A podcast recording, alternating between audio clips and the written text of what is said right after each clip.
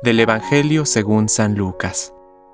Después agregó, Les aseguro que ningún profeta es bien recibido en su tierra. Yo les aseguro que había muchas viudas en Israel en el tiempo de Elías, cuando durante tres años y tres meses no hubo lluvia del cielo, y el hambre azotó a todo el país. Sin embargo, a ninguna de ellas fue enviado Elías, sino a una viuda de Sarepta, en el país de Sidón.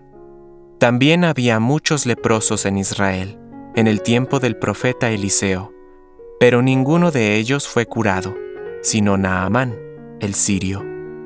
Al oír estas palabras, todos los que estaban en la sinagoga se enfurecieron, y levantándose, lo empujaron fuera de la ciudad, hasta un lugar escarpado de la colina sobre la que se levantaba la ciudad, con intención de despeñarlo.